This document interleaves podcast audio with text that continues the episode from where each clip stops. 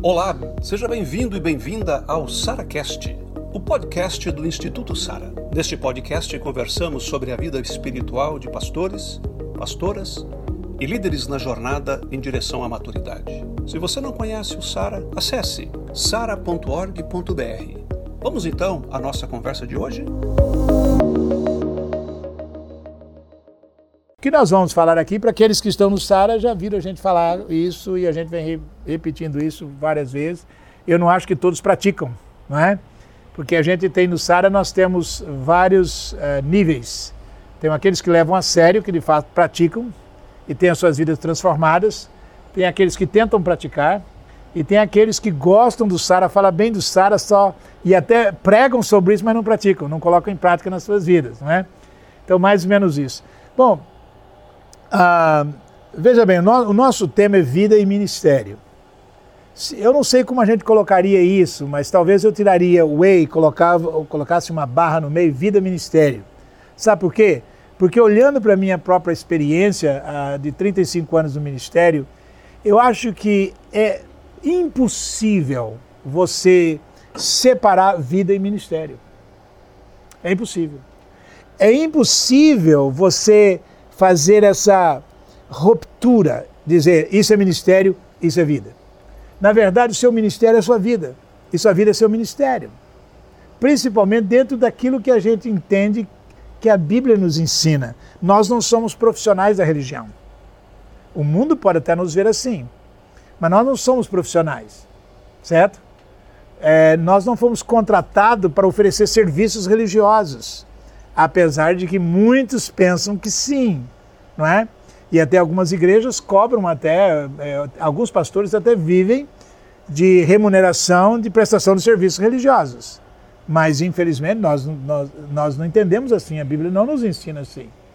Então, na verdade, a, a, o, o ministério é uma extensão da nossa vida, ou ele é parte da nossa vida.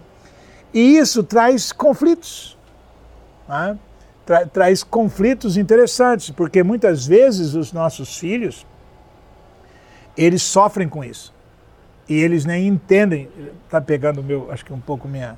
Ah, eles não, ah, eles nem conseguem entender essa dimensão, essa, eles não conseguem ver que, que, que não há dicotomia.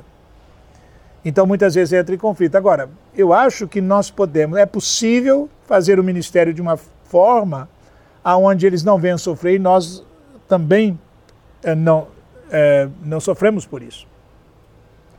Por que eu digo isso?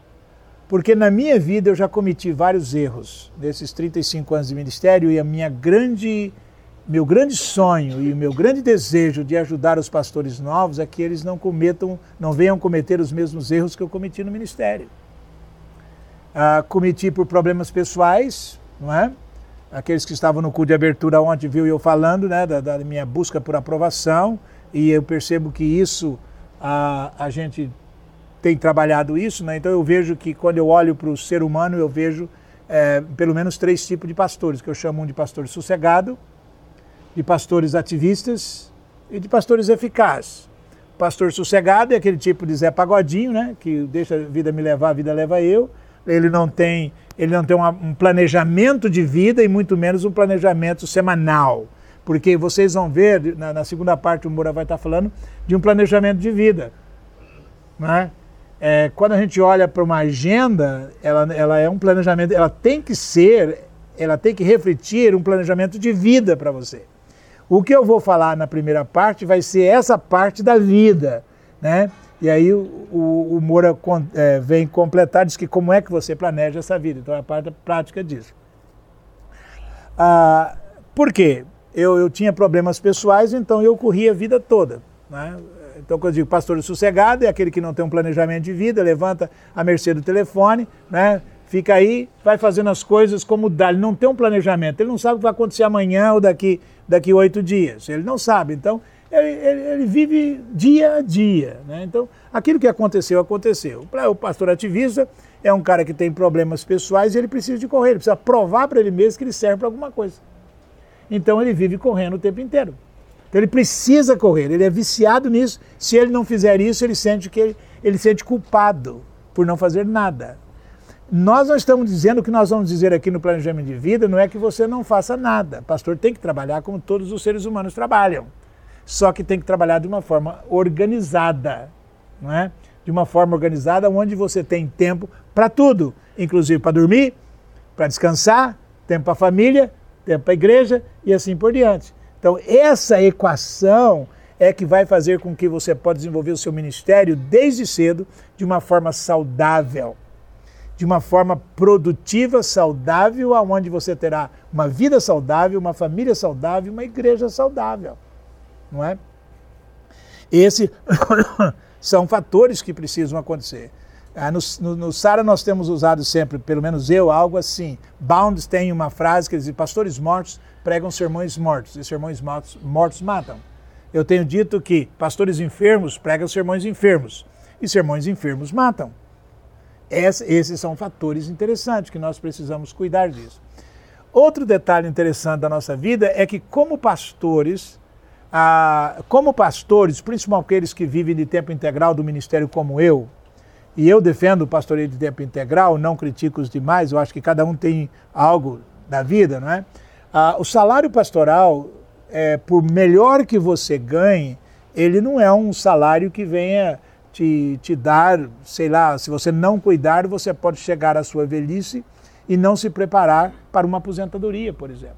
Você pode, na fase que você mais é, existe alguma coisa, que precisa de dinheiro para alguma coisa, não tem. Querido, não tem jeito. Aqueles irmãos aqui, que são poucos aqui, né, que tem mais de 60 como eu, eu costumo brincar com a minha esposa. Todo mês ela, faz, ela vai buscar a cesta básica, vai para a farmácia. Né?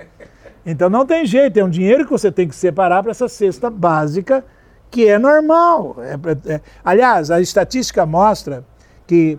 Ah, isso é estatística, querido, que somente do, duas pessoas entre dez têm um envelhecimento saudável, que, é, sem problema algum. Oito entre dez têm problemas, certo? Então você tem que se preparar para isso. Um outro detalhe que pastor corre o risco por causa do salário, que você não faz assim, ah, poxa, eu trabalhei no pastorado cinco anos, não recebi, não, não fui promovido a nada. Bom, primeiro, se você. É, a não ser se aqui tem metodista aqui, mas primeiro, no meio presbiteriano, você não tem nem bispo, não tem como ser promovido, certo? É, se é pastor, vai morrer pastor, não tem outro jeito, né? Também você pode fazer três, quatro é, faculdades que você, o conselho fala assim, agora nós temos um pastor aqui que é doutor, vamos aumentar o salário dele. Pelo contrário, é capaz de mandar embora. Pastor, o senhor está ficando caro para nós, né? Então, se você não preparar, você pode correr o risco de chegar à velhice e não ter onde morar.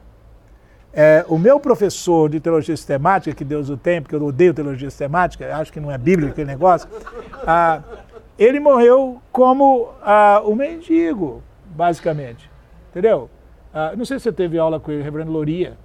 Ah, você é novo, né? Ele já tinha morrido naquela época. Ele já tinha quase 80 anos, mas eu, Antônio Luiz João, né? Raimundo Loria, ele quando se aposentou, ele teve um salário mínimo de aposentadoria. Gente, um salário mínimo. E, ele não, e, e, e o remédio dele custava mais de um salário mínimo.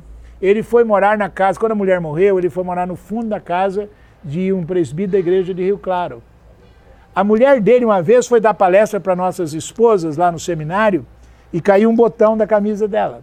Ela estava com uma camisa rosa e caiu um botão da camisa. Aí a, as mulheres procurando uma linha rosa para pregar o botão. Eu falei, não, não, tem que ser branca. Eu falei, não, mas como? Sua camisa é rosa? Não, filha, a camisa é branca é que eu só tenho essa, então eu, eu tinjo cada vez que eu, por semana, eu tinjo de cor diferente. Não é?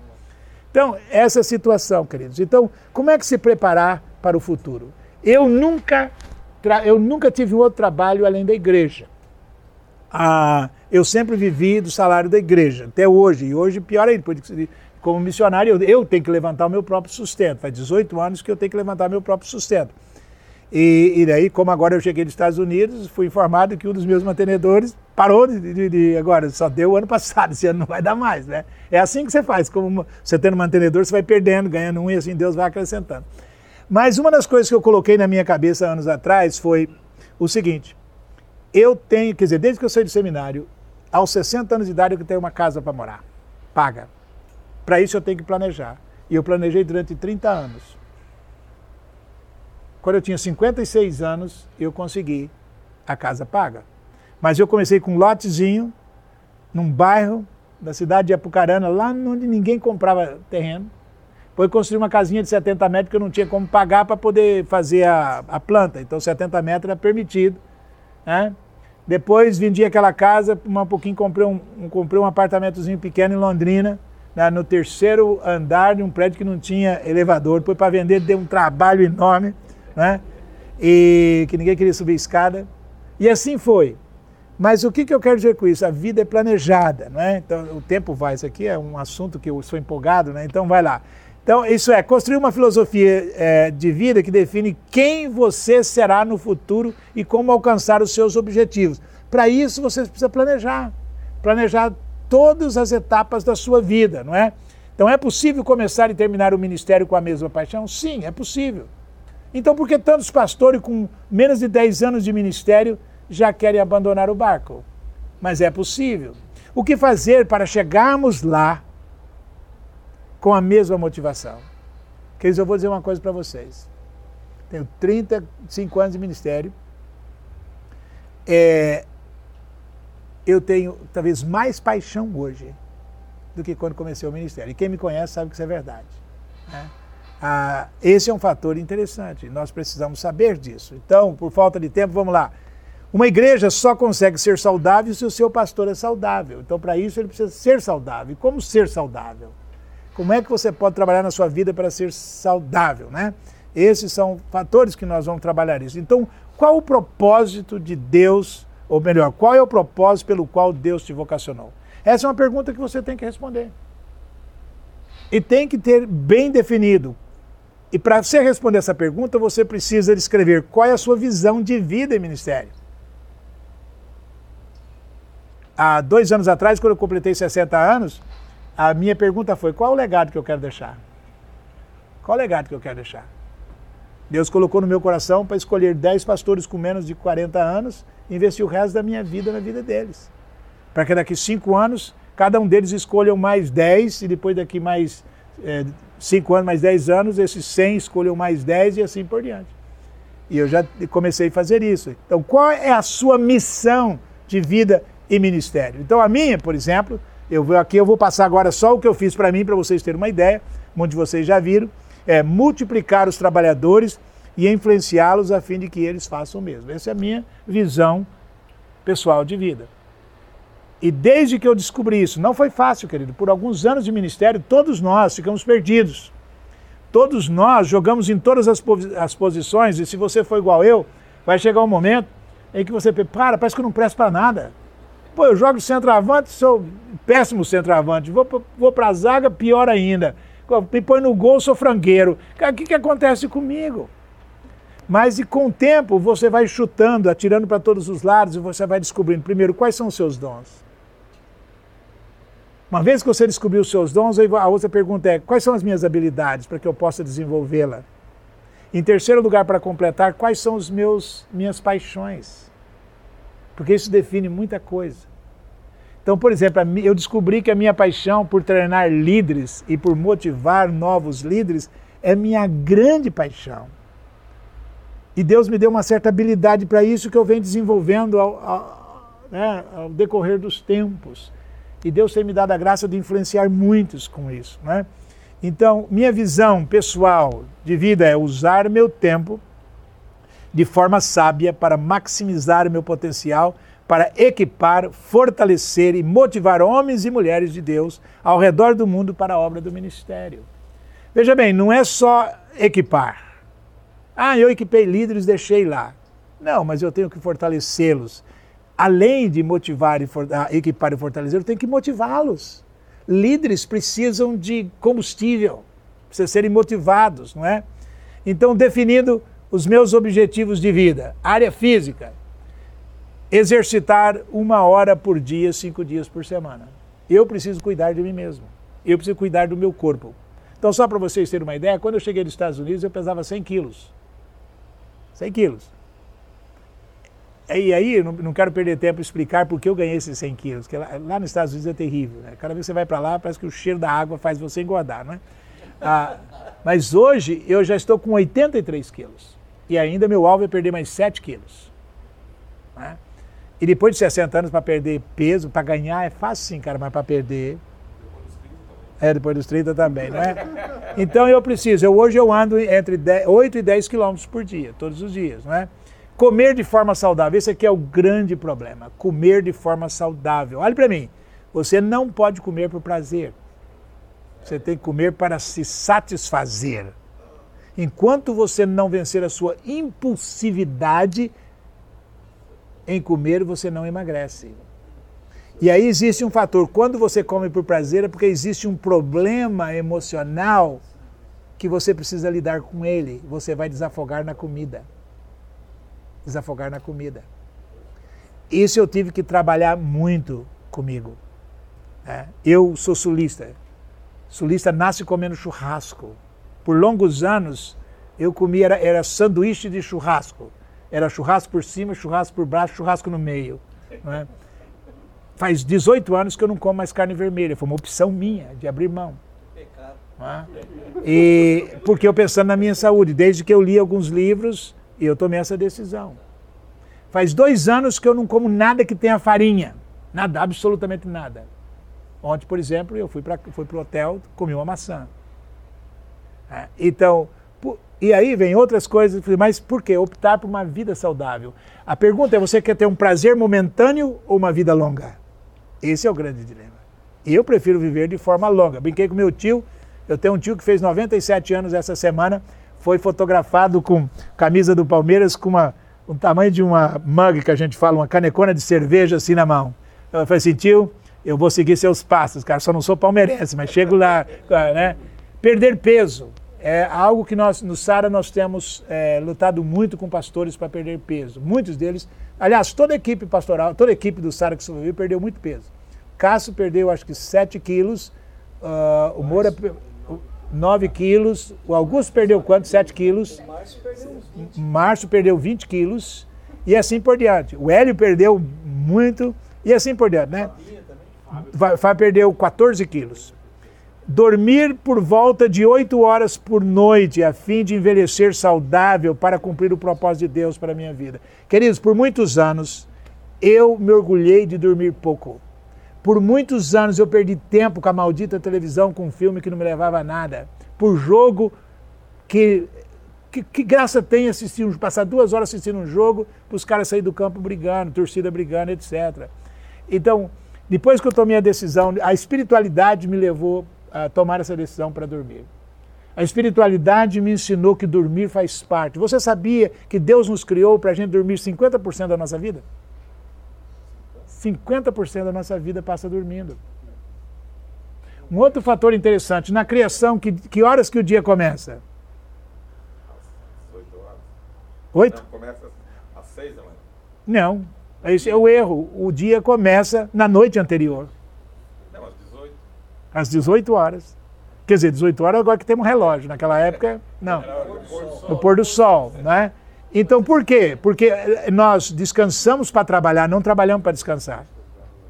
Que dia da semana o homem foi criado? Sexta. O que, que aconteceu no sábado? Ah, não tem lógica, Deus errou nisso. Pô, o homem está novinho, cara, põe ele para trabalhar. É não é? Por que, que ele tinha que descansar? Presta atenção nisso. E a gente hoje tem toda uma teologia em cima disso. Eu não tenho tempo de trabalhar isso com vocês agora. Mas isso faz diferença na nossa vida saudável e ministério. Então, eu hoje venho lutando para dormir oito horas. Eu não consigo ainda. Mas consigo hoje já seis horas e meia. É, a, eu deito, o meu horário de deitar hoje é entre 10 e 10 e meia. Mas quando é quatro e meia, cinco horas da manhã, eu já estou rolando para querer levantar. Mas para quem dormia quatro horas, né? Então eu ainda quero chegar lá, dormir minhas oito horas. Né? Na meus objetivos na vida espiritual: meditar e orar duas horas por dia durante cinco dias por semana. Isso, isso eu tenho rigoroso desde que eu saí do seminário. Aliás, no, quando eu saí do seminário fui para a igreja local, não era duas horas, era, era três horas. Eu, das sete da manhã às dez, era, não atendia ninguém, ninguém me perturbava. Meu secretário sabia que não podia me perturbar. Eu ia para a igreja às sete horas da manhã, e só saía da minha sala de oração às 10 da manhã. Isso por esses longos anos. Ler no mínimo um livro de espiritualidade por mês.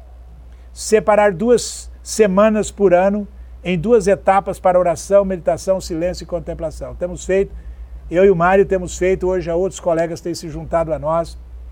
Na área de crescimento pessoal, ler no mínimo dois livros de liderança por mês. Ler no mínimo um livro secular por mês. Grande dilema que nós pastores, se nós não cuidarmos, nós perdemos a como comunicar com as pessoas fora da igreja. Nós precisamos disso para sabermos como conversar com eles, né? como estar com eles. Terceiro, separar uma hora por dia para ler como parte da agenda de trabalho. O Moura vai falar um pouquinho sobre isso. Mas ler, ler lembra o sermão de ontem? Primeiro é orar, segundo, ensinar. Como é que eu vou ensinar se eu não consigo receber? Eu só consigo dar aquilo que sou. Eu só replico aquilo que sou. Não é? Então, isso, ler tem que ser parte da sua agenda de trabalho. Orar é parte da sua agenda de trabalho. Dedicar um dia por semana para escrever. Há dois anos que eu não estou conseguindo fazer isso, por causa do crescimento uh, exponencial do Sara e o treinamento é longo, a gente não consegue é, preparar gente é, com tanta rapidez pelo crescimento e a gente então, então isso o, a editora está me cobrando. Eu tenho um livro quase no final e eu estou assim, é, porque para escrever você precisa de tempo, você precisa de, você não senta duas horas para escrever, não tem jeito, né? Publicar um livro por ano, então não aconteceu esses dois, esses dois anos.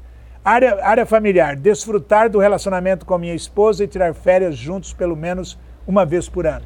A gente tem levado isso muito a sério. O Moura depois vai falar um pouquinho sobre isso que ele faz também. Investir tempo com os meus filhos e netos, ouvindo-os e ajudando-os a alcançar seus alvos, ensinando-os pelo exemplo, motivando-os a crescer intelectualmente. Isso é responsabilidade nossa, né? Orar com minha esposa todos os dias e tirar um tempo para lermos juntos, a fim de motivá-la a crescer pessoalmente. Deixa eu dizer uma coisa. Eu, eu posso chutar aqui, sem medo de errar, mais de 90% dos pastores não oram com as suas esposas. Não quero perguntar aqui para você levantar a mão, mas essa é a verdade. Não, não leem com as suas esposas, não motiva-as para ler. Eu tenho uma esposa, quem conhece a minha esposa sabe que ela é, ela, ela é ah, relacionada, ela é relacional, tem um termo que a gente usa que agora não lembro em português, né? A, a gente chama que orientada por, por relacionamentos, né? É, ela gosta de conversar, gosta de rir, gosta de estar com pessoas. E se deixar, ela não lê. Ela quer estar falando com pessoas. Né? Eu já não, eu já sou task oriented, sou orientado por tarefas, é diferente. Então, o que, que eu fiz? com a minha esposa para ela ler. Quando eu percebi que ela não conseguia pegar um livro durante o dia para ler, porque ela estava envolvida com um monte de coisa e ela queria dar atenção a tudo, que assim, ah, então nós vamos fazer o seguinte: a gente é, vamos assistir o máximo jornal da Bandeirantes, que termina 8h20, e esse de janeiro para cá eu resolvi nem assistir esse jornal mais, porque eu não aguento esse debate político, né, essas críticas todas. A 8h20 termina, a gente vai para a cozinha, lava a louça, limpa a cozinha e vamos para o quarto ler. Então a gente lê por volta de 40 minutos, uma hora, uma hora e 15, dependendo do dia, do cansaço e etc. E eu tenho visto quantos livros ela tem lido esse tempo. Tem sido maravilhoso e vejo o crescimento dela. E a gente ora junto todos os dias.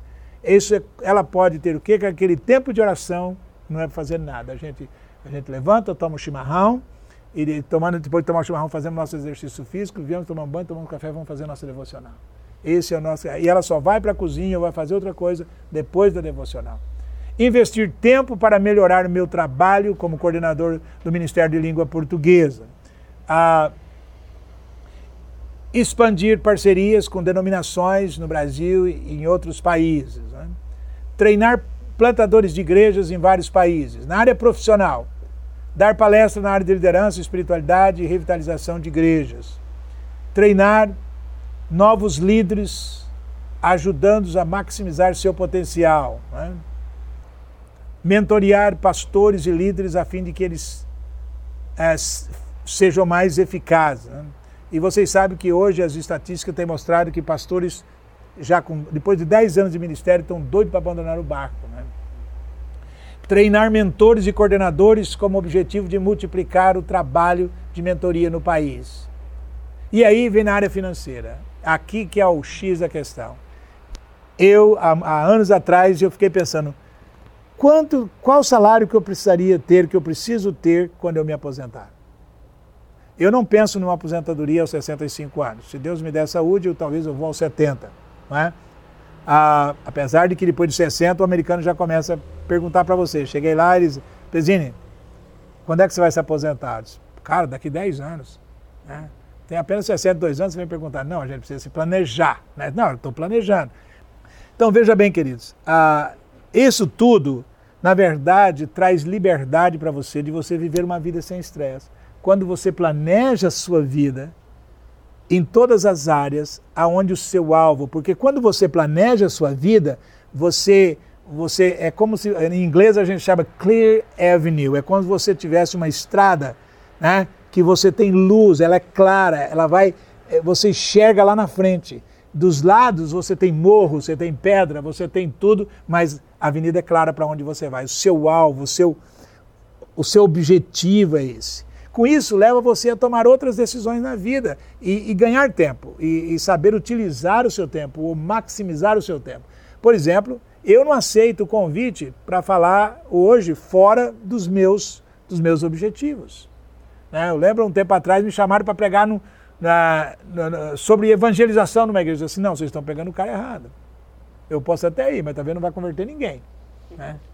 É, não, esse não é o meu caminho, não é o, o, o, o meu objetivo de vida. Agora, treinar líderes, motivar liderança, né? ajudar pastores a revitalizar igreja, plantar igreja, esse sim é o meu, meu trabalho, é o meu foco. A isso elimina o dinheiro que você gasta com livros, porque você não vai comprar livros fora do teu plano, do teu objetivo. Não é? Então, ah, cara, e assim, você vai ganhando livro, vai fazendo não sei o quê.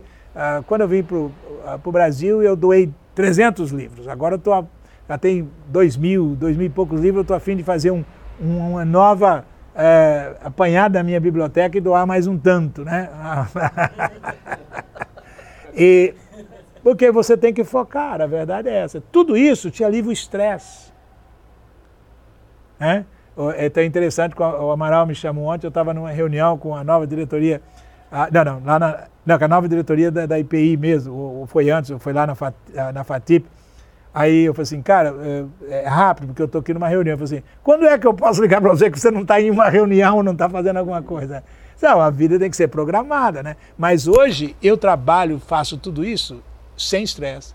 Mas no passado eu sofri dois burnout por falta desse planejamento, me levou à exaustão, a ponto de eu ir parar no hospital achando que eu estava tendo um heart attack. Né? E esse é um grande dilema. E, e, então a gente precisa cuidar disso. E agora o Moura vai dar continuidade e ele vai falar o que aconteceu com ele há uns anos atrás. Né? Eu posso, eu acompanho, eu acompanho a vida do, do Moura desde 2010, né? quando nós conhecemos. Então, esse planejamento ajuda a gente nessa, nesse grande dilema, nesse grande quebra-cabeça da vida aonde estamos. Obrigado por chegar conosco até o final. Fique ligado nos próximos episódios e até lá. SaraCast, o podcast do Instituto Sara.